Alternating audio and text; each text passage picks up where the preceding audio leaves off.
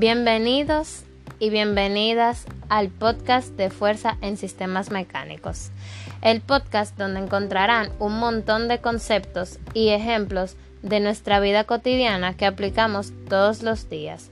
En el día de hoy estaremos recibiendo llamadas de nuestros oyentes para responder a diversas preguntas y viceversa, acerca de los temas que trataremos hoy, los cuales son la fuerza, la fuerza en equilibrio y desequilibrio, manifestación de la fuerza en la naturaleza y cómo puede verse aplicada tanto en nuestra vida diaria como en la física. Muy bien, aquí recibimos nuestra primera llamada.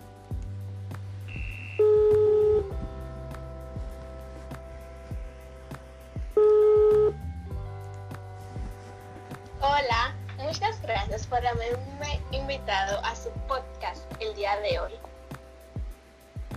Me alegro de que estés aquí con nosotros. Bien, ¿y cuál es tu pregunta acerca del tema que estamos tratando hoy? De acuerdo. Estoy muy dudosa acerca de qué es la fuerza y qué puede ser la fuerza. Bueno, para que puedas entender este concepto de una manera más sencilla, se puede decir que la fuerza es un empujón o un jalón. Estos empujones o jalones suceden todo el tiempo. Cuando levantas algo, cuando caminas, cuando respiras, tú usas fuerza. Las fuerzas son una parte de nuestra experiencia diaria. Su unidad de medida en el sistema internacional es de newtons representado con la letra N en mayúscula. En la industria, todo depende de las fuerzas. Cuando una grúa levanta, jala. Un recipiente hacia un buque usa fuerzas. Cuando dos personas juegan a las vencidas, usan la fuerza. Este juego en algunos países se conoce como echar un pulso, pulsear o jugar una pulseada. Ellos tratan de ver quién tiene más fuerza. Una fuerza puede ocasionar que un objeto comience a moverse o que se mueva más rápido. Una fuerza puede modificar la dirección del movimiento de un objeto. Una fuerza puede ocasionar que un objeto disminuya o detenga su movimiento. Y una fuerza puede cambiar la forma de un objeto. De acuerdo. Pero, ¿qué significa que un sistema de fuerza esté en equilibrio o desequilibrio? Esto significa que dos fuerzas están en equilibrio cuando el objeto afectado por estas fuerzas no sufre aceleración en las direcciones de la fuerza resultante de estas dos fuerzas. En cambio, la fuerza en desequilibrio es cuando, cuando una de las dos fuerzas aplicadas es mayor que la otra. Por ejemplo, una fuerza puede verse equilibrada cuando dos personas aplican la misma fuerza al jalar en ambos lados de una soga. En otro caso, cuando se usa una cortadora de césped, se puede presenciar un desequilibrio en la fuerza, ya que al aplicar un empujón mayor en el manubrio de la cortadora cancelan todas las otras fuerzas opuestas a estas.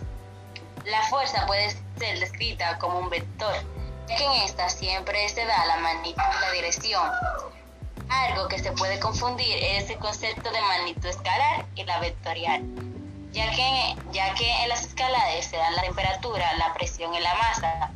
La fuerza, al ser un vector, esta puede ser representada como una flecha y también puede ser representada gráficamente.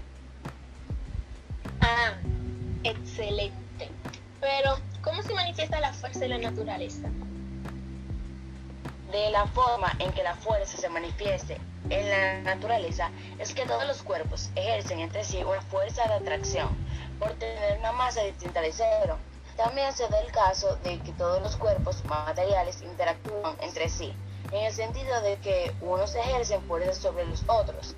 La fuerza de interacción más familiar es la gravitación el hecho de que los cuerpos caigan al suelo es ya parte íntegra de nuestra experiencia común.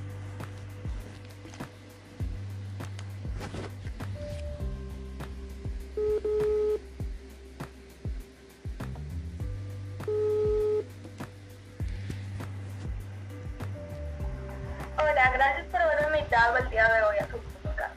Quisiera hacerles una pregunta acerca de la fuerza y la gravitación como manifestación de la naturaleza en la fuerza, ya que no me queda muy claro lo que es.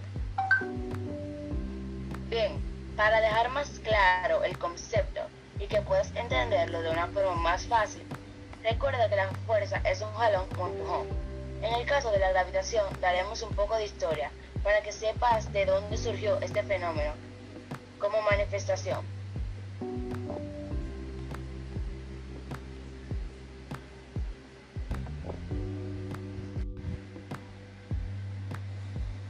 En el siglo XVII, el gran físico inglés Isaac Newton descubrió que la gravitación es un fenómeno universal. Según la famosa leyenda, Newton estaba un día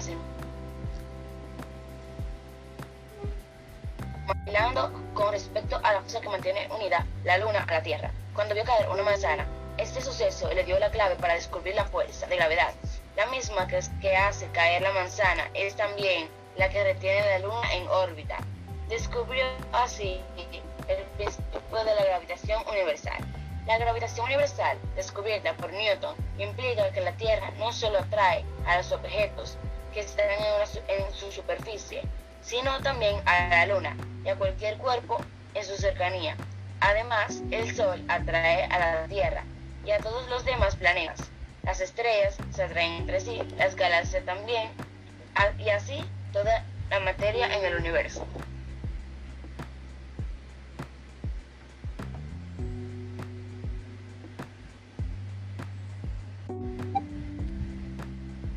De acuerdo, y mi otra pregunta es, ¿cómo se puede, en la manifestación de la naturaleza de la fuerza?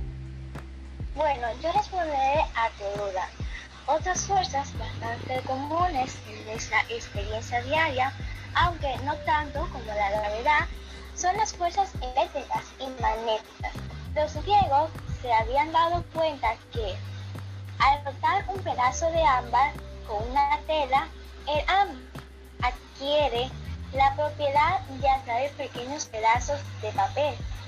El experimento se puede repetir con plástico en lugar de ámbar.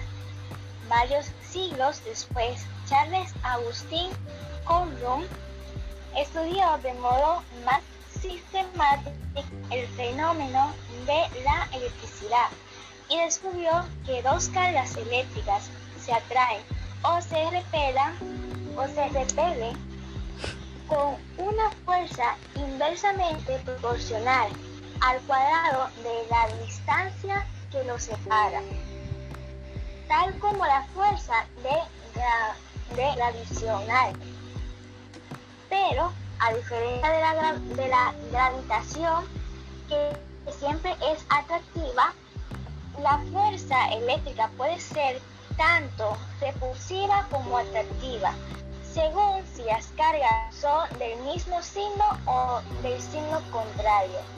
También se conocían desde la antigüedad los, los imanes, pedazos de hierro con la curiosa propiedad de atraer los objetos de hierro y también de atraerse o repelerse entre sí al igual que las cargas eléctricas. Ya para finalizar nuestro podcast de fuerza en sistemas mecánicos, les estaremos dando algunos ejemplos donde se pueden ver aplicados en la fuerza. Cuando hundimos una pelota de playa en el mar, esta sale disparada hacia arriba. Cuando se carga una bolsa. Y por último, la fuerza de empuje de un fluido con el peso. Otros ejemplos son la fuerza de dos cargas eléctricas, la fuerza debido a dos masas, por ejemplo dos planetas, la fuerza en equilibrio y en desequilibrio determinan cómo cae un paracaidista. Cuando se abandona el avión hay dos fuerzas, su peso y el arrastre del aire, que están en desequilibrio. El peso es mayor que el arrastre del aire, por lo que el paracaídas cae más y más rápido. Luego, con el paracaídas se abre, el arrastre del aire aumenta y rápidamente igual al peso. Ahora las dos fuerzas están en equilibrio. Desde ese punto en adelante su rapidez de caída permanece constante. También cuando realizamos ejercicios y uno de ellos es mantener el pie de manera recta hacia arriba mientras estamos tumbados en el suelo. Cuando un auto se descompone en medio de la calle y dos personas lo empujan para llevarlo hasta un lugar donde pueda ser verificado y cuando empujamos o jalamos una mesa o la cama. Asimismo, puede verse cuando un vehículo tiene que frenar de golpe por una emergencia, se puede dar el caso de que haya un desequilibrio en las ruedas del vehículo, ocasionando un descontrol en el. Una piedra en el suelo se encuentra en estado de reposo, si nada la perturba, la perturba seguirá en reposo. Una bicicleta guardada hace 5 años en un desván sale de su estado de reposo cuando un niño decide usarla. Otro lado, también un, matador, maratonista sigue corriendo varios metros más allá de la línea de llegada aun cuando decide frenar debido a la inercia de su cuerpo.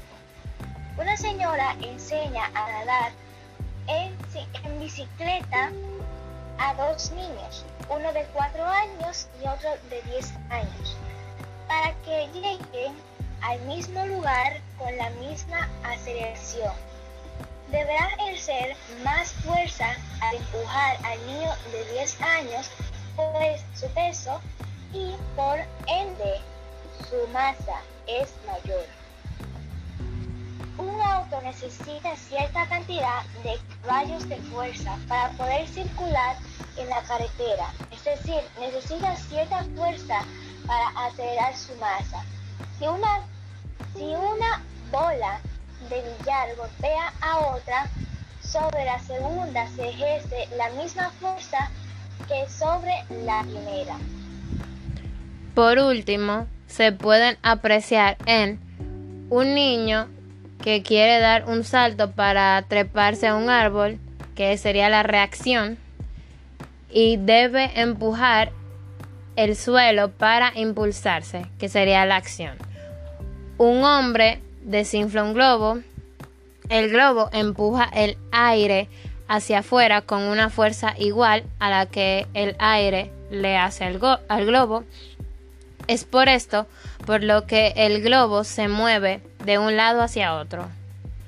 Cuando hay una máquina que funciona, usa fuerzas.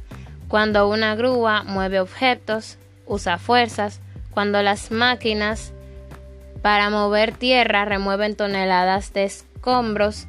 Estas usan fuerzas y cuando los robots mueven objetos pesados o hacen movimientos precisos, usan fuerzas.